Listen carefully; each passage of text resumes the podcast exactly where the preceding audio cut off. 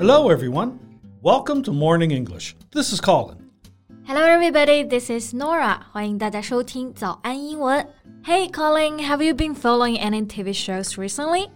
Well, I was following Loki not long ago, but uh, then it ended and I didn't check other shows. How about you? Mm, 嗯，我最近非常痴迷的是一个中国的国产剧，叫做《扫黑风暴》。I strongly recommend it to you. It's really good. Ah, I've seen this on my TV. It's a cop show, right? 对，就是一个警匪片，但是更细节一点啊，是扫黑除恶题材的电视剧。 I see.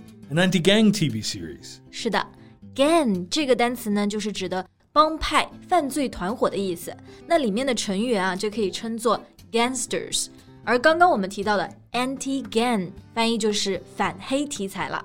Yeah, I know this show is a smash hit. It has sparked a craze with millions of netizens. 对，其实网友们每天都在微博上讨论，到底谁才是内鬼？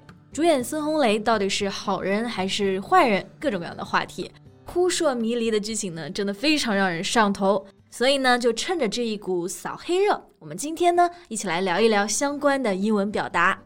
在节目的开始，给大家送一个福利，今天给大家限量送出十个我们早安英文王牌会员课程的七天免费体验权限，两千多节早安英文会员课程以及每天一场的中外教直播课，通通可以无限畅听。体验链接放在我们本期节目的 show notes 里面了，请大家自行领取，先到先得。首先，我想很多同学应该跟我一样好奇啊，这个剧名要怎么来翻译呢？ okay. Uh, its official name is Crime Crackdown. crime 就是指的犯罪，而 crackdown 意思就是制裁、严厉打击。 Right. A crackdown is a severe action taken to restrict the activities of criminals. So, for example, a crackdown on drug selling. 是的，所以这个表达整体就非常的形象， 把风暴这种有力的感觉都翻译出来了。但是我在想啊，剧名里面呢还有一个词就是黑，扫黑嘛。那这个黑呢，就是指的黑社会。除了说是 crime，还有没有别的词呢？嗯 well, to be specific, it's organized crime, which usually involves large numbers of people, but is organized and controlled by a small group. Organized crime 直译就是有组织的犯罪，其实指的呢就是黑社会或者说黑帮、黑道。比如说电影《教父》The Godfather 里面呢也有黑手党嘛，他们也是属于这种 organized crime。 Yeah, the Godfather is the boss of all other bosses in the mafia. Mafia， 那这个呢也是指的黑手党，不过是尤其指活跃于在意大利、西西里以及美国的黑手党。Right. The mafia is traditionally organized into a very strong hierarchy, heavily influenced by the ancient Roman army.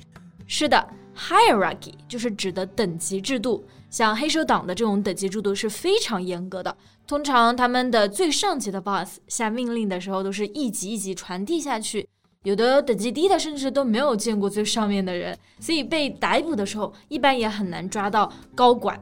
Exactly. The obstacles to crack down on the underworld are tremendous. Underworld doesn't this word mean the place people go when they die？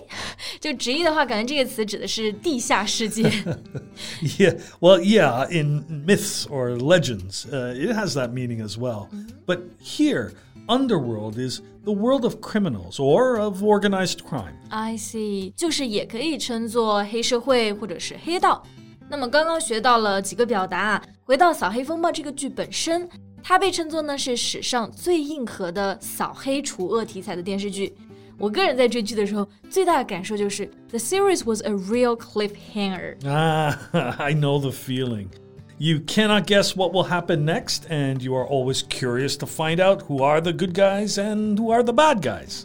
对，a cliffhanger，那这个词就是表达那种非常扣人心弦的电影或者是电视剧。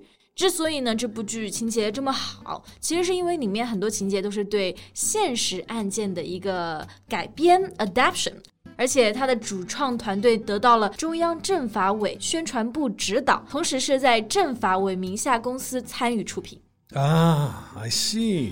So it's based on the real life story of police officers busting organized crime networks. 没错，比如说里面被讨论的最多的孙兴啊，他的原型呢就是一个叫做孙小果的强奸犯，本来是被判了一个 death sentence，就是死刑，但是因为他母亲和继父的包庇，不断减刑，甚至就最后出狱了。Wow, the story really gave me goosebumps.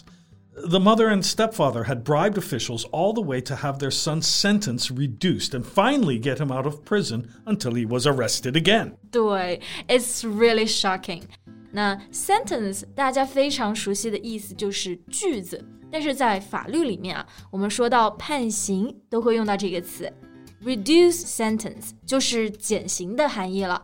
那大家在看剧的时候就会觉得情节真的非常的 dramatic。 但是你思考一下，其实生活中的现实的案件更加的残酷。